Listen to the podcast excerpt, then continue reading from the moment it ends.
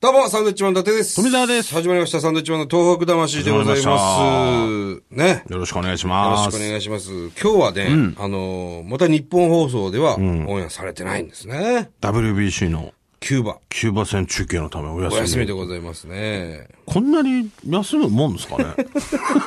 日本放送でね、うん。うん今、録音してるんですけどもね。ねうん。結構休みありますよね。あるね10分番組なのそうに。なんですよ。合ど間っかこうに。ずらしてね10ちょこちょこ入れたりとかれしててくくれれりりゃゃいいいいののににねね。まあまあねしょうがないよまあね。まあまあ、日本放送の悪口言ってもしょうがないですよ。まあね。だかね、ここは、我々が今いるところは日本放送ですから。ら日本放送で録音してて、日本放送で流さないでしょそれは悪口になりますよ、そんなもん。でもほら、我々そういう番組もう一本やってるじゃないですか。確かにね。スクールナインっていう、ね。東京で聞けないっていうね。東ね京で撮っ東て京 FM で撮ってて、えー東京では聞こえないって、ね。なんでしょうね、このシステム。やってますね、い不ろ思い議ですよ。えろ。だろうなと思うけどね。 途中ね。 ーなんだろうな。はい。さあ、まもなくですね、東日本大震災が起こって丸2年という、まあ、節目ですね。はいはい。今日は、あの、たくさんのメール来てますんでね。はい、読んでいきたいと思います。はいまあ、おはがきもいただきました。あら、嬉しいでこすちら。 ね。えー、ラジオネーム、肌触り重視さん。肌触り重視さん。肌触り重視さんからいただきました何 なんでしょう ね。えー、達さん、富田さん、こんにちは。こんにちはいつも放送を楽しく拝聴しております。ありがとうございます。私は先日、えー受験が終了しほう、えー合否待ちの状態です。中学まあ生まかあ、高校生か。もう今ね、発表されてるでしょうけどもね。はい。えー以前 NHK で参考書宅急便。ね、参考書宅急便。卓球の球がね、あの、救うという字ですね。はい。宅急便というプロジェクトが取り上げられていました、えーそのプロジェクトは受験勉強の際に使用した参考書や古本をネット販売し、その売上全額を使って被災地の書店で購入した参考書を被災した受験生に送られると。いうやつなんですね、プロジェクト。えー私も東日本大震災で被災し、自宅が半壊になり、経済的に苦しい状況の中での受験となりました。えーその中、センター試験や各大学の受験料、えー減免っていうんですか、減免に助けられました。被災地には経済的な理由で受験したくてもできない子がいます。参考書宅急便をはじめとする支援で、一人でも多くの子を助けたいです。東北魂を聞いている受験生もたくさんいると思いますが、このプロジェクトに参加して、被災地の子に支援をお願いします。参考書宅急便で検索すれば出てきます。ぜひよろしくお願いしますというね。ああ、このプロジェクトね、やってるの、僕はちょっと正直知らなかったですね。NHK でやってたんですね。参考書宅急便。まあ確かに、その、被災してね、ええ受けたくても受けれないとか、受験したくてもできない、その経済的な理由で、ええ受けれない子がいるんですということでね。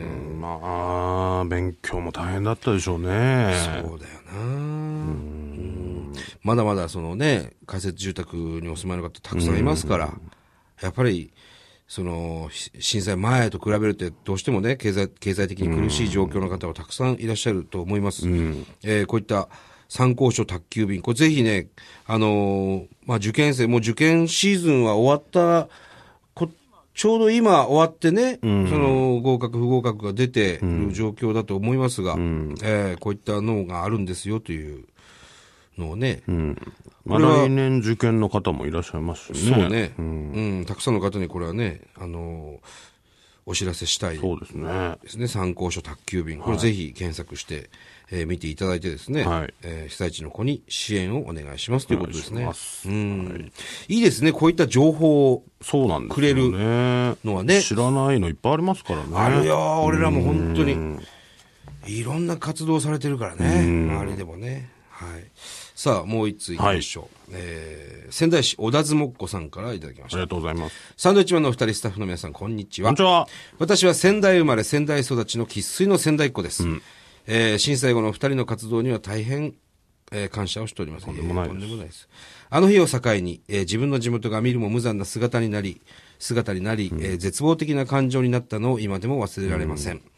えー幸いに、家族や親族は全員無事でしたが、やはり何人かの友人や知人は帰らぬ人になってしまいました。絶対に忘れてはいけない日を、お二人はずっと発信し続けてくれています。本当にありがとうございます。まあまあ僕らも同じ状況です、そうですね。さて、私は地元の建設会社に勤めており、震災後は仙台の荒浜地区の人命捜索や、えー、瓦礫撤去をやっており、現在は震災で被災した堤防を直す工事を東松島の宮戸島っていうんですかね。宮戸島だったと思いますね。宮戸島でやっています。えー震災後初めて海とむ向かい合っていますが、やはり怖いです。しかし、地元の復旧復興は自分たちがやるという思いで日々頑張っております。えー今月末には潮干狩りが解禁になるので、よかったら遊びに来てくださいという。ああ、潮干狩りやりますか、東松島。なるほど。解禁です。ですか。ははい、。今月末。うん。なるほどね。3月末。まあ、大きな一歩になりますよね、こういうのもこれはね。大きいでしょう。まあ、去年、一昨年はできなかったでしょうからね。なるほど。僕は、あの、潮干狩りっていうとね、あの、福島県の相馬、松川浦、行ってね、あの、潮干狩りやってましたね、よくね。うん。まあ、松川浦なんかはまだまだ多分、その潮潮干狩りまではね、行かないと思いますがう、ん。なるほど。こう、至るところ、宮城県のね、えー海岸で、潮干狩りが解禁になるっていうのは非常に喜ばしい、これは情報ですね。そうですね。ぜひぜひ行っていただきたいなとはい思いますね。